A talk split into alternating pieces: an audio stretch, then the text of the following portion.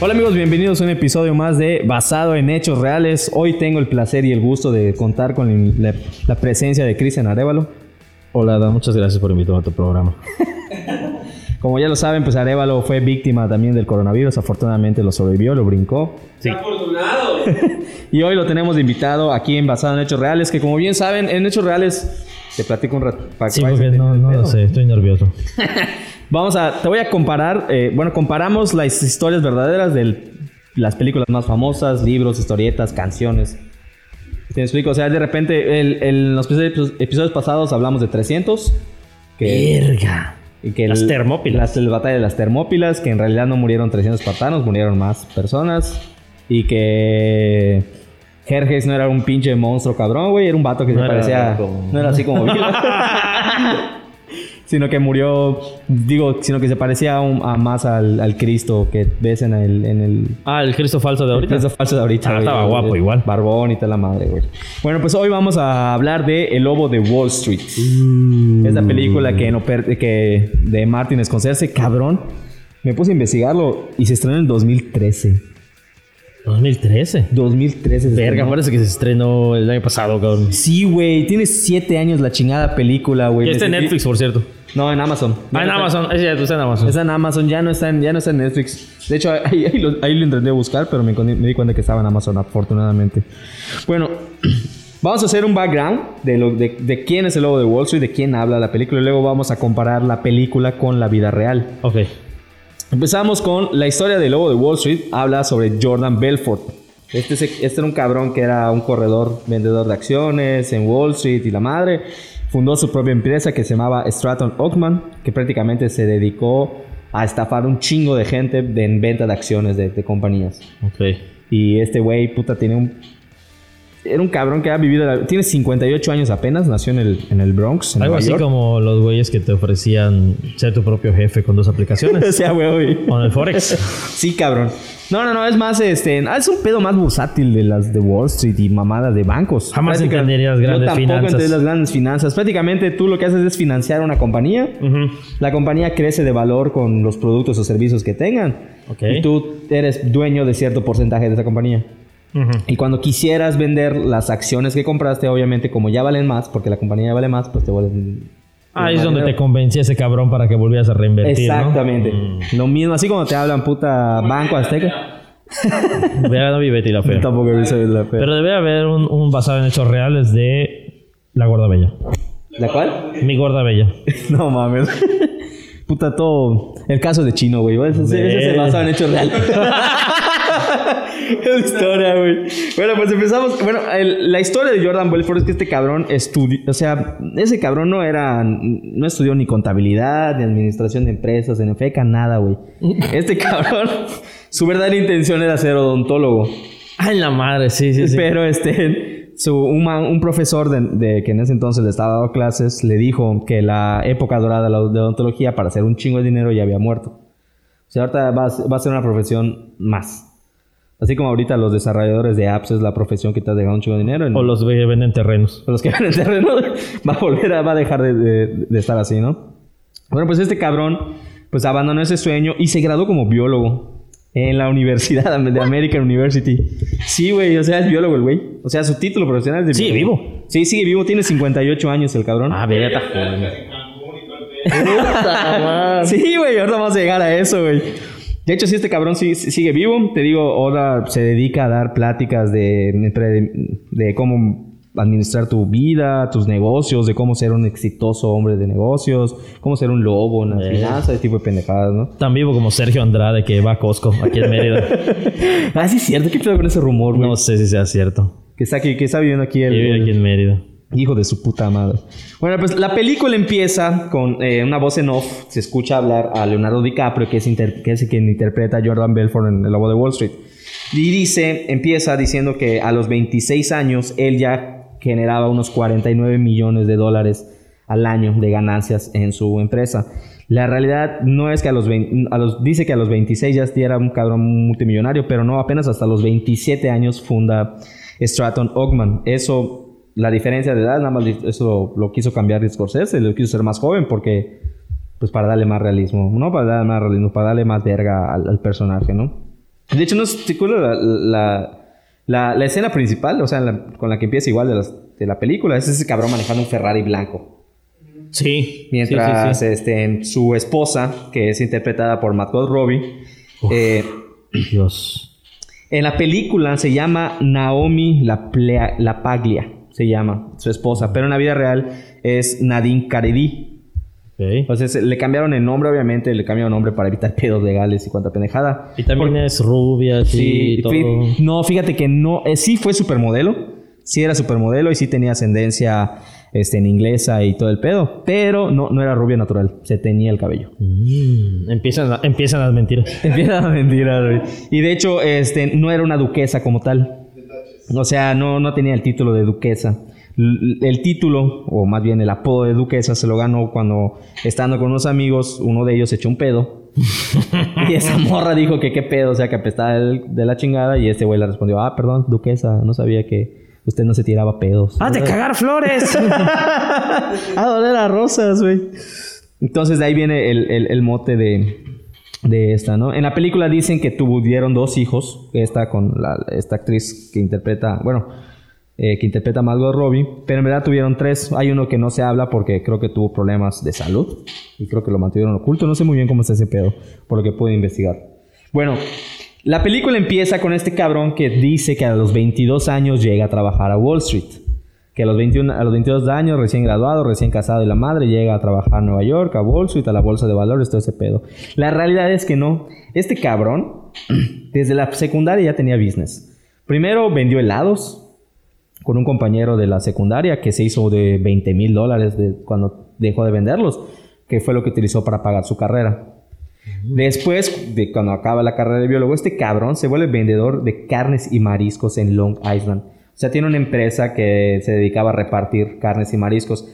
Y de hecho, este cabrón tuvo una flotilla, sea, en cuestión de siete meses, el güey tuvo una flotilla de. Funda como- taquería Tetis. no, de 40 camiones de transporte y tuvo un chingo de empleados. Pero a los 25 años quebró. O sea, se fue a la chingada su, su, su empresa. Este güey ya estaba puta, bien colocado. Puta, está muy sí es cabrón, güey. Imagínate, o sea, a los 22 años el vato ya ganaba bien y todo. A los 25 me estaba cambiando de carrera. de contra. Puta medio feca, güey. Quiebra. Y pues este vato lo que hace ya es, eh, ahora sí entra a, a trabajar en, en Wall Street. No entra a trabajar, sino que busca un, un empleo. Y se lo dan en la compañía que se llama LF... Ah, puta madre, tenía el nombre por aquí. Ahí está, LF Rothschild. Ok. Que era una, es una empresa que era corredora de bolsa, que se fundó en 1899 y luego quebró. Ahora bien, eh, hay una parte que sale Matthew McConaughey que dice que es Ah, sí. Manhattan. Oh, mm, mm. Bueno, lamento desilusionarlos, pero esa, esa, ese mantra de golpearse en el pecho es falso. Oh. O sea, eh, Jordan Belfort en su libro, que se llama, de hecho escribió dos libros, El Lobo de Wall Street y, y Atrapando al Lobo de Wall Street. Y esos libros pues prácticamente se la pasan hablando de la- como la, una cuarta parte de cómo, fun- cómo funcionaba el mercado y toda la madre, poco de hueva. Y las últimas tres cuartas partes es así el degenere absoluto y pelo, sangre y todo lo que te puedas encontrar. De hecho, varias de las historias que están en la película son reales, pero con algunas variaciones y otras vamos a ver. Entonces este cabrón entra a trabajar a Rothschild, ¿no? Ahí se vuelve, eh, este cabrón de Mark Hanna, sí era, sí, sí es su mentor, como lo vemos en la película, sí es su mentor.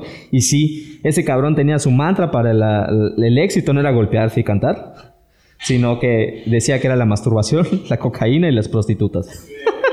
Esa es, la, esa es- esa es la clave para triunfar en, en Wall Street, güey. En Wall Street es todo es masturbación, cocaína y prostitutas, güey. Ese es el éxito para, para ser alguien, ¿no? Muy bien por la mañana. Sábado por la saliendo de la oficina. Ah, por eso estás flaco. chico. Ah, Ya me sequé, güey. Bueno, en la película dicen que en su primer día como corredor, eh, ya en la bolsa porque lo estaban entrenando en su primer día, fue el 19 de octubre de 1987. Esta fecha sí es importante y sí sale en la película porque es conocido como el lunes negro. Fue un día en el que se desplomaron todos los mercados de valores y obviamente un chingo de empresas cerraron y demás. Y una de las que cerraron fue esta, la que te dije, donde empezó a trabajar Rothschild, que se fundó en el 1899 y se fue a la quiebra. Puta, un año le faltó para llegar a los 100, güey, en 1988. Bueno, 10, 11 años. Era casi como galletera donde. Pero casi sí, ¿dónde, güey? ¿100 años? ¿100 más? Tiene más de 100. Igual, igual Laos Colón tiene más de 100 años. ¿Y la principal? Ah, no, o sea, está más joven. Está más joven. Pero. No, no sé cuántos tiene. Sí, eso Sí, fue la al final otra. en el 800, ¿no? Sí. 1800 y algo. De hecho, te sale bajito. Sí, sí, sí. Ya están muy cabrones esos vatos. Bueno, en la película dicen que, lo, que en su primer día como corredor, ya bien entrenado, lo despidieron, pero no, no fue así. El vato siguió trabajando, pero no fue hasta que la empresa quiebra un año después que lo despiden. En, en la película dice que fue el primer día y en la vida real fue que un año después lo despidieron por, por obvias razones, ¿no? Y ahí aparece, este, estamos yendo de acuerdo al orden de la película, ¿no? Y ahí aparece, este, su primera esposa, que en la película eh, se llama Teresa Petrillo, que es interpretada por Christian Christine Milioti, que es la que Ah, hace de la, mamá, la, la esposa de Ted la, Mosby. ajá, la esposa de Ted Mosby. Pero su nombre eh, verdadero era otro, obviamente por, por problemas legales, pues lo cambiaron en, en la película. Y de hecho estuvo casada con él. No dice la- el año en que se casaron, pero sí dice que se divorciaron en 1991. En la película sale que le es infiel con la duquesa y todo este pedo, pero en el libro no lo especifican, solamente dice que se divorciaron. Y se divorciaron en la época que ese vato ya estaba así Tronado. tronado hasta la madre. Bueno, la película sigue y este cabrón entra a trabajar al centro de inversiones. Que llega a un, como un despacho así súper jodido Ajá. en Long Island. Ah, sí, sí, sí. ¿Qué pedo? que, que llega a un mercado así súper jodido en, Lo- en un despacho súper jodido en Long Island y les enseña a vender a estos cabrones. Que de hecho el uno de los, de los que lo atiende es Spike Lee. Eh, digo, Spike Johnson. ¿Cómo se llama este director de Manuel? ¿Tú lo sabes? Spike Jones. Spike Jones, que él lo hace de actor allá. En realidad ese cabrón nunca entró a trabajar a un centro de inversiones. Él directamente fundó eh, Stratton, Ar- eh, Stratton Oakmont. Primero lo fundó como una empresa de que vendía seguros a inversionistas y después lo, lo volvió eh, la compañía que vendía inversiones. Y sí lo fundó con, en la película, el, el actor que, le- que interpreta a su amigo Jonah es, Hill. es Jonah Hill. Y el nombre que sale en la película es Donny Hassoff. Pero en la vida real él, eh, se llama Danny Porush. Ok. Es su- él sí era su vicepresidente, era su socio con el que... Y ambos... Eso y sí es ambos real. Eso sí es real. Y de hecho, cuando es esa parte de la película en la que están como que en el, en el restaurante comiendo, que dice que juntó a un equipo de, vende- de vatos que vendían y este cabrón puta vende botes y mota. Este güey vende este no sé, muebles de niños y mota. Ese equipo que, que ves en la película es falso. No se especifica nunca que, fumo, que formó un equipo previo, pero que sí cuando... eh, estos, todos estos personajes son de ficción. Lamentablemente. Y están vergas los personajes Sí, de la película, güey. Sobre todo este cabrón el que tiene el... el, el- ¿Cómo se llama esa madre? Su tupé. Ay, no me acuerdo cómo es. No me acuerdo quién Su es ese peluquín. cabrón. Pero lamentablemente es falso, ¿no? Y bueno, la película empieza con que estos güeyes empiezan de a poco, de a poco, de a poco, de a poco y van creciendo. En realidad, este cabrón empezó con así, muy poquito. Y después, puta, ya tenía solamente en su empresa, tuvo hasta mil corredores de bolsa. ¿Cómo funcionaba su empresa? Ahí está lo cabrón. En la película lo muestran que solamente le vendían a, a personas ricas. Les engañaban diciendo, mira, yo vendo acciones de... Yo te puedo comprar y vender acciones de Disney, por ejemplo, o de Kodak. Pero en realidad, como a la gente no le iba a interesar porque no era una compañía que estaba en Wall Street, sino que estaba en Long Island, pues la gente decía, no, no te lo compro. Ah, bueno, si no me quieres comprar estas acciones que están muy caras, te vendo estas acciones de empresas que todavía no cotizan en la bolsa, pero que si inviertes van a cotizar. Que son las, las, las acciones de centavo, porque literal te vendían, o sea, una acción costaba menos de un dólar. O sea, costaban centavos. Estos vatos metían lana, lograban vender las acciones, lograban eh, sacar a la empresa en la bolsa y después vendían todas las acciones que, que, estén- que habían que habían logrado vender también al mismo tiempo. O sea, era una, una dinámica medio rara que es un mundo de las altas finanzas que ni yo entiendo. Bueno, pero en la película dicen que solamente le venden a ricos, pero la realidad es que sí le vendían a gente jodida. O sea, gente que pues quiere... Claro, que se dejara, cabrón. Que se dejara. Y de hecho en la película lo dicen, o sea, nosotros queremos venderle lana a, a gente trabajadora que quiere comprar un anillo de bodas, así como chino, quiere terminar de pagar a Alexis. Cosas de ese estilo, ¿no? Bueno, continuamos con la película y en la película dicen que eh, el lobo, o sea, cuando este cabrón ya se consolida en- dentro de Wall Street, ya, ya es una empresa reconocida, es de las que más genera dinero y la chingada. Forbes lo localiza y le hace un artículo y el artículo lo llama el lobo de Wall Street. Y dentro del mismo artículo lo llaman un Robin Hood retorcido. Porque te decía, o sea, él dijo que solamente le vendían a los ricos y pues así se los chingaban. La realidad es que el apodo del lobo de Wall Street no se lo puso Forbes, se lo puso del el New York Times. Lo que sí hizo Forbes es llamarlo el, el, el, ajá, no, el, el- el Robin Hood retorcido, ¿no? La película continúa y de hecho hay una parte en la que dicen que, que este güey de Jordan contrata a su papá. Que es Ajá, en la cabrón película. este, pero en la película sale que contra- es, a su papá le dicen Max. Que porque es Max... eh, Mad Max. Mad Max. Que porque es que se emputa en chinga. ¿No viste esa escena? En la que está viendo una, un- una serie. Ajá. Y le llaman, se levanta emputado. ¿Quién puta madre me llama los martes en la noche cuando voy a ver mi puta serie? Pero cuando, cuando, cuando- cuando contestaba el teléfono, hola. Oh, sí, por supuesto que vamos a estar allá. Sí, con acento inglés y la madre ya cuelga y le sigue mentando a la madre. Chinga tu madre, pendejo. Es una verga esa escena. Bueno, en la vida real no se sabe. Bueno, no encontré información que este cabrón haya contratado a su papá.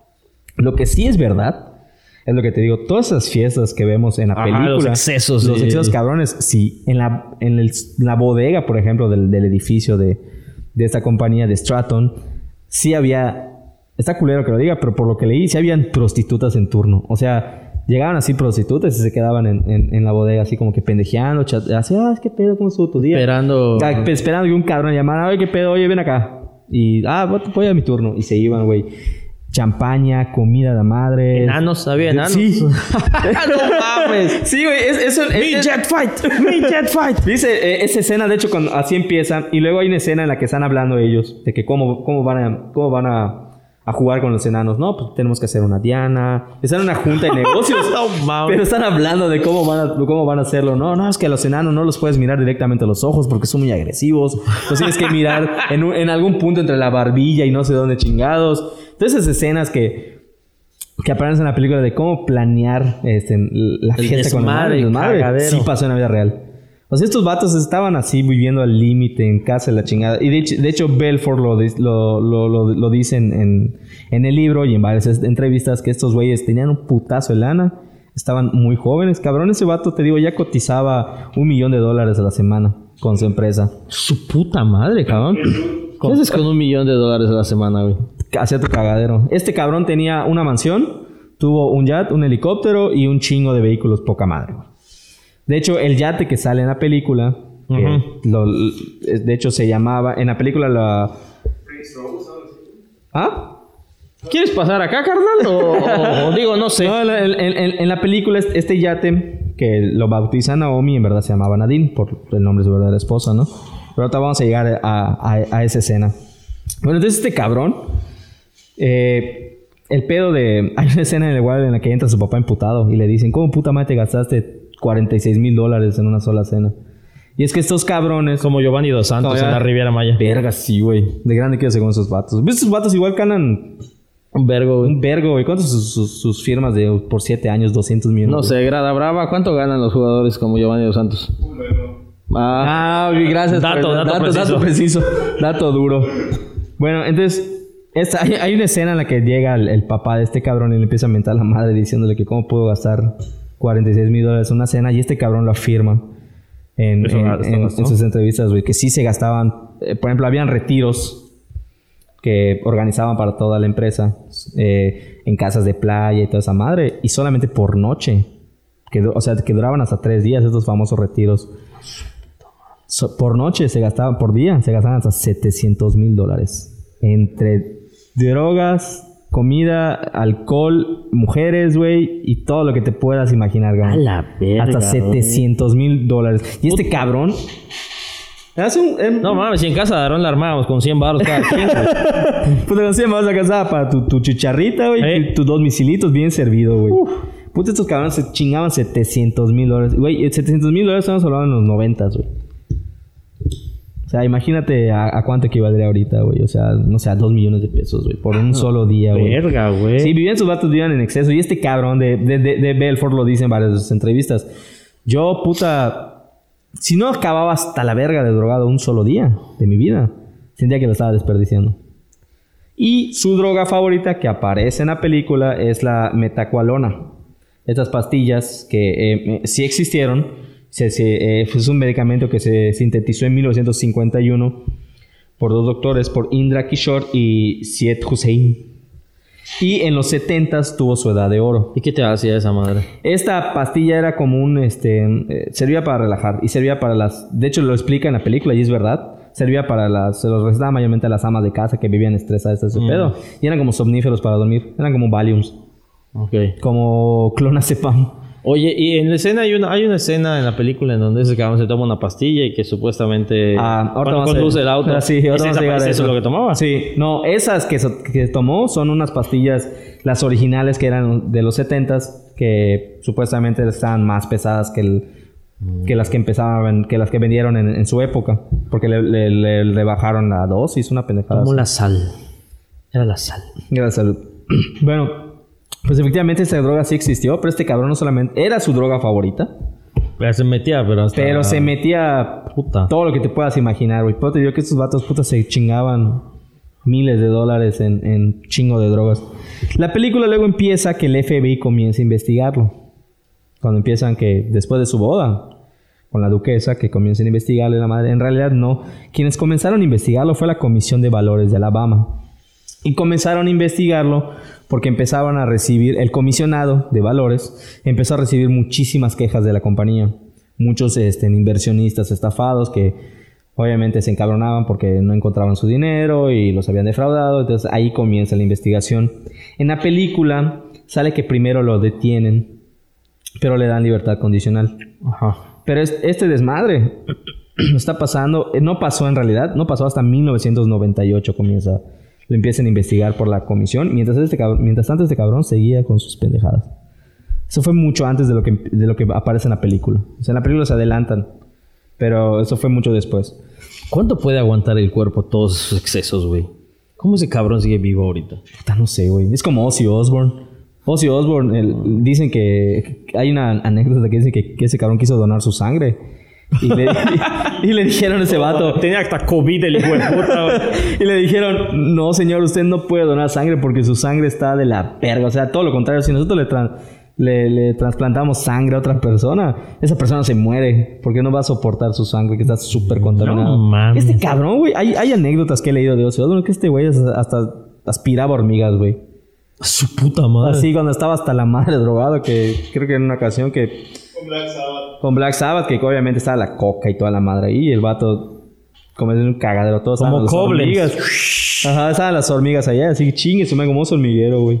Le valió madre, güey. O sea, que ha aspirado a las hormigas, güey. Hay un chingo de anécdotas de, de, de, de artistas de rock muy, muy cabrones. Bueno, pues continuando con la película. Aquí este cabrón en la película comienza a, a ver qué pedo para que no se lo vayan a chingar por el FBI y empieza a este y se va a Ginebra, Suiza, la escena del avión. Ajá, Los que sí. abordan el avión antes de pedo dicen que sí, que en realidad sí pasó, pero obviamente no lo hizo porque lo estaba investigando el FBI, nada más quería asegurar su lanita. Y para eso en la película sale que es la, la tía de su esposa, la tía de Naomi, quien le ayuda a sacar lana y llevarla a Suiza. En la vida real fue la, la tía y fue la mamá, o sea, fue su suegra, quienes ayudaron a este cabrón para llevar toda, toda su lana, ¿no? Y ese güey está pasándolo bien, poca madre, sigue chingándose lana y todavía no lo estaban investigando. En es, es cuando llegamos a la escena del Lamborghini. Ujú. Que este cabrón efectivamente sí pasó algo, eh, que sí pasó, pero no fue un Lamborghini, tenía un Mercedes.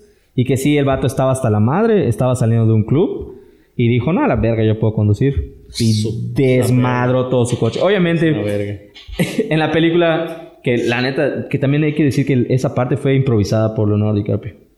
O sea, cuando salió así. Cuando salió arrastrándose la madre, fue pura improvisación. Igual a- abrir la puerta del Lamborghini con Ajá. el pie y todo el pedo. Es una verga Ese cabrón lo hizo. Es una de hecho, a mí me molestó que no haya ganado el Oscar por eso. Ajá, de hecho, debí, debí haber- debí- debí haberlo ganado por eso igual. Pero pues, no se lo dieron, güey. De hecho, ajá, ese- dice ese cabrón que sí pasó. No era un Lamborghini, pero sí era un Mercedes, igual de lujoso y carísimo de la madre. Y no estaba yendo a, a- a ver lo del teléfono porque la estaban llamando por el FBI. Solo que estaba saliendo de un club hasta la verga de drogadísimo. Si el güey quiso manejar. Y sí desmadró su coche. Como yo cuando salía de... De la, carajillo. de la o corajillo y manejaba. No lo hagan. Güey, sí, cabrón, eras Oye, tú, ya no está grabando esa madre.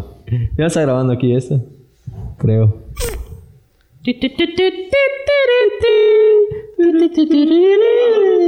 Bueno, se chingó la, la GoPro, pero no pasa nada. Seguimos Sí.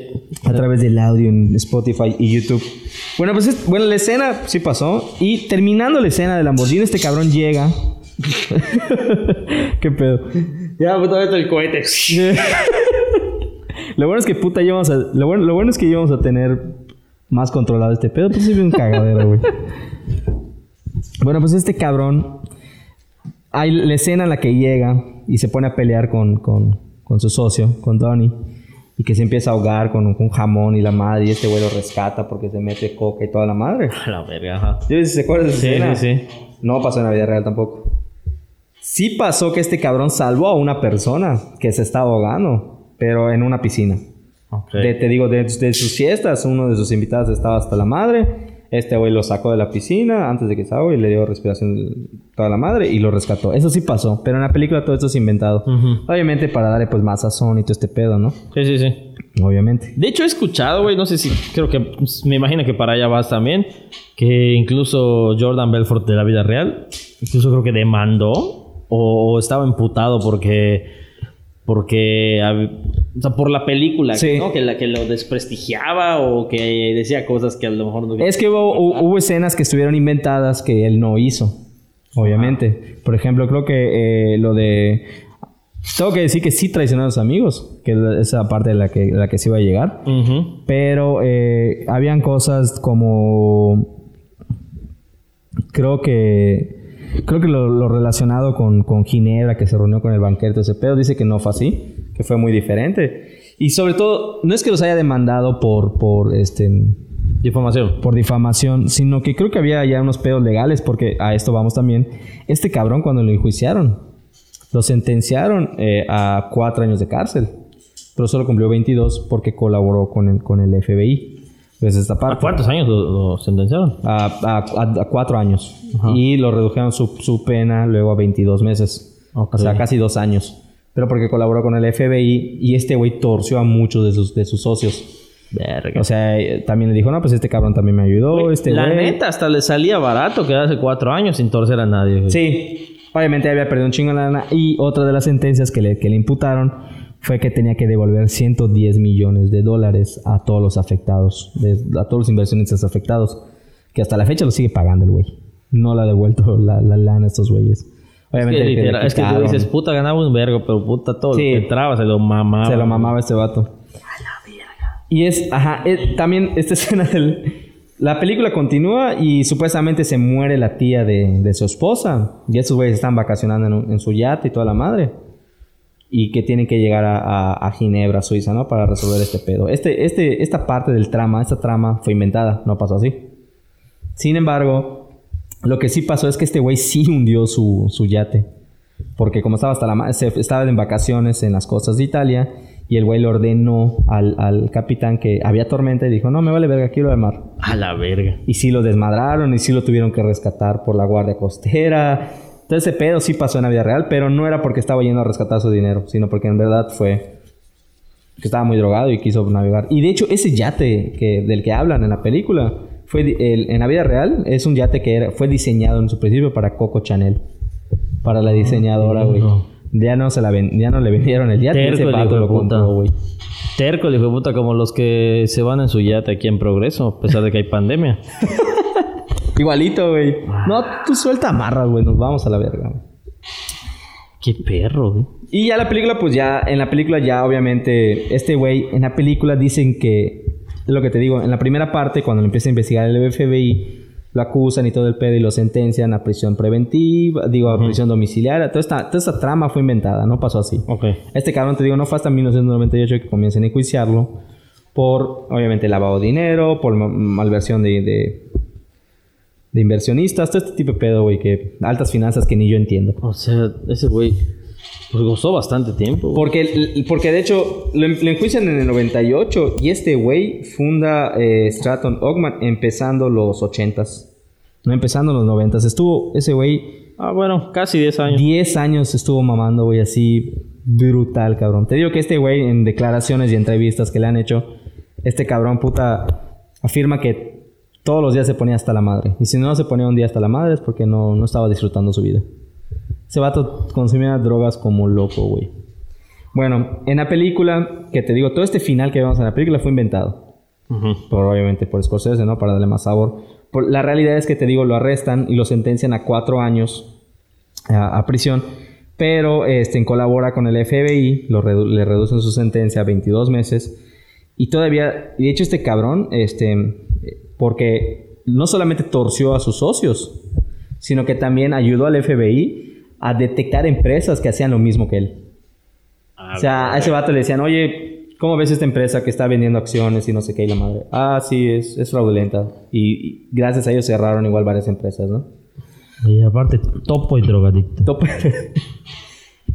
Te digo, ese cabrón sigue pagando 110, o sea, no termina de pagar su deuda de 110 millones de dólares. ¿Y, por y los de qué gana dinero ahorita, güey? ¿A qué se dedica? Ah, vamos, ahorita ese cabrón es... es- da... Vende terrenos. güey. Sierra Papacal. A, a 30 minutos de la costa, güey. Estás en, estás en corto, güey. 15 minutos de la costa, rodeado de Puso una flamencos. barbería también. rodeado de flamencos. No, este cabrón ahorita da pláticas TED. Y obviamente ¿Sí? por la gano. Ahí en prisión conoció a un cabrón que le animó a escribir sus libros, que es un güey que hace este. Creo que es. No, no, no era comediante, es un vato que igual está, hace pláticas de finanzas y la madre. Y lo conoció y este güey le dijo: No, pues te invito a que escribas tu libro con tus experiencias y contando qué es lo que hacías y qué no hacías. Y este güey, pues ya escribió dos libros que se llama El Lobo de Wall Street y Atrapando al Lobo de Wall Street. Ese güey vive ahorita de las regalías de esa madre, pero Ah, todos sus ingresos, fíjate que no tanto, porque todos los ingresos que ese güey reciba al año, 50% se va para pagar a lo que debe. Porque tiene un acuerdo firmado con la corte, que está libre, pero de todos los potos, si recibió, no sé, 20 mil dólares de regalía de sus libros, 10 mil se van para pagar a, sus, a, a los cabrones que debe. Puta, ¿y ¿cuánto le faltará todavía, güey? No Yo sé, creo que se va a morir y no va a terminar. De hecho, sale en la película este güey. Sí, se ve. En, en- en la, en la última, la última parte que salen ya estos güeyes dando la... Ah, bienvenidos a puta, ¿cómo serte millonario? No sé qué, unas pláticas como las que hacen en el siglo XXI. Ujú. Igualitas, güey. Y presenta a Jordan, a Jordan Belfort y sale Leonardo DiCaprio. Es el cabrón, el orador, el que lo presenta es ese güey. Es ese vato, güey. Que o igual, obviamente, le pidieron que participe. De hecho, en- hay, hay historias ahí que dicen que esta, el- lo que el- prácticamente sí se basó Le habrán dado Mucho- una lana por la película, supongo. Ah, sí, a huevo que sí, güey. Que creo que de eso, de ahí viene la demanda. Porque creo que no le dieron lo suficiente o tal vez... Creo que no especificaba su contrato que esa nada más era para él y no era para pagar a sus, sus deudores. No lo sé muy bien. Tengo, tengo, tengo entendido que allá por el pedo de las regalías, por usar su nombre y todo ese desmadre y por el cambio que hizo, creo que ahí fue que se suscitó el descontento de este cabrón de, de, de Jordan Belfort con la película. Pero te digo, Scorsese nunca tuvo comunicación con este güey. Con Jordan Belfort. eh, porque pues él, Scorsese presentó su, su visión del, del lobo de Wall Street. Y el que sí tuvo mucha comunicación con este vato fue Leonardo DiCaprio. Ok. Ese vato le iba a ver y le preguntaba, oye, ¿cómo se hace para esto? estudiarlo. Sí, a huevo, para estudiarlo, güey. Entonces, todo lo que ves en la película lleno de degenere y, y así drogas y exceso de mujeres y dinero, güey, sí pasó en la vida real. Es cuando se viviendo 10... O sea, imagínate, güey, a los 30 años. No había ni, ni cumplido 30 años este cabrón. Y ya tenía así el mundo a sus pies, güey. De hecho, hay, hay otra anécdota que ese cabrón narra en su libro que dice que dentro de su mansión contrató a dos biólogos expertos así que ganaban un reverguero de dinero al mes ¿Para qué? solo para mantener su estanque limpio. A la De su verga. mansión, güey. Y que sí, de hecho en la película hay una escena en la que también estrella un helicóptero. Ah, su- sí, su la madre. También pasó. Tenía su No helicóptero y el mames. vato, como estaba hasta la madre, o sea, Salvato sabía pilotear porque le habían enseñado obviamente por su Y piloto. estrelló el... el- El helicóptero en, su, en, en el patio de su casa. Verga. Porque un día llegó hasta la madre de drogado y el piloto le dijo, no, señor, no puede volar. ¿Cómo verga no voy a poder volar? Así como señor prepotente de, del norte de Mérida. cuando, cuando estoy yendo a ver a mis hijos, así, güey. Qué vergüenza, güey. Ah, está muy cabrón. Esta es la historia de lo. Obviamente, este güey, pues afortunadamente sigue vivo y. Y, y- Sigue no- pagando, y sigue sí, pagando. sí, afortunadamente sigue pagando a todos los que, a todos los que le deben. Ya Vale. saben, chavos, no es de nada de toro. Es una muestra de cómo. de- sí, güey. Es una muestra de. Puta, que el dinero sí te corrompe, güey. No mames, hasta yo haría tanta pendejada si tuviera tanto dinero. Era, no sé qué haría. Pues es que yo, carnal, yo soy minimalista, entonces la neta, yo creo que no me dejaría, no enloquecería por, por tanto dinero. Bueno, amigos, eso fue en la historia de hoy, de basada en hechos reales, el lobo de Wall Street. Decimos un poquito más Basado rápido. en hechos reales. Basada en hechos reales. Un Y pues, programa más de Bullshit Network. Network. agradezco a Arevalo que me haya acompañado hoy. Gracias por la invitación. Pues vamos a estar contando más historias basadas en hechos reales. Que pongan ahí qué película quieren, ¿no? Que pongan ahí en los comentarios película, libro, cómic y hasta canciones, porque, o sea, he estado investigando y hay muy buenas, muy buenas historias detrás de varias canciones muy famosas. Está, está, está muy chingón. Entonces, si tienen ahí una recomendación, que no sea de terror, porque pues no quiero que sea leyendas legendarias esta madre. Pero que las escriban, ¿no? Y obviamente, pues compártanla, denle like, suscríbanse ¿A dónde se suscriben? a Mothership Network. Pero Ah, en, en YouTube y en Spotify estamos como Mothership Network, así vamos a estar apareciendo para que lo puedan checar, se suscriban, le den like, compártanlo, comenten y si no les gusta pues no lo escuchen. tiene redes sociales este en este programa. Pues vamos a estar todos los, todo, no lo todo el contenido, la barra de, de, de, de basado en reales, pues va a estar a través de Mothership Network. Ahí vamos a estar trabajando Ok, ok, muy bien. para que lo compartan. Y pues nada, otro episodio de Basado en Hechos Reales. Nos vemos la próxima semana. Gracias por escucharnos. Tus redes sociales para que te sigan. Redes sociales, nada, güey, no tengo. No, es cierto. No, solamente que me sigan en Twitter. Arroba Adán-TS, creo. Ni siquiera me sé mi Verga, no sé. Tu Twitter, Arevalo. Prefiero Instagram. Instagram. Arroba JC Arevalo. Ahí está. A mí que me sigan en Instagram como arroba Adán Tun. Nos vemos la próxima semana. Escuchen Grada Brava. Adiós. Adiós.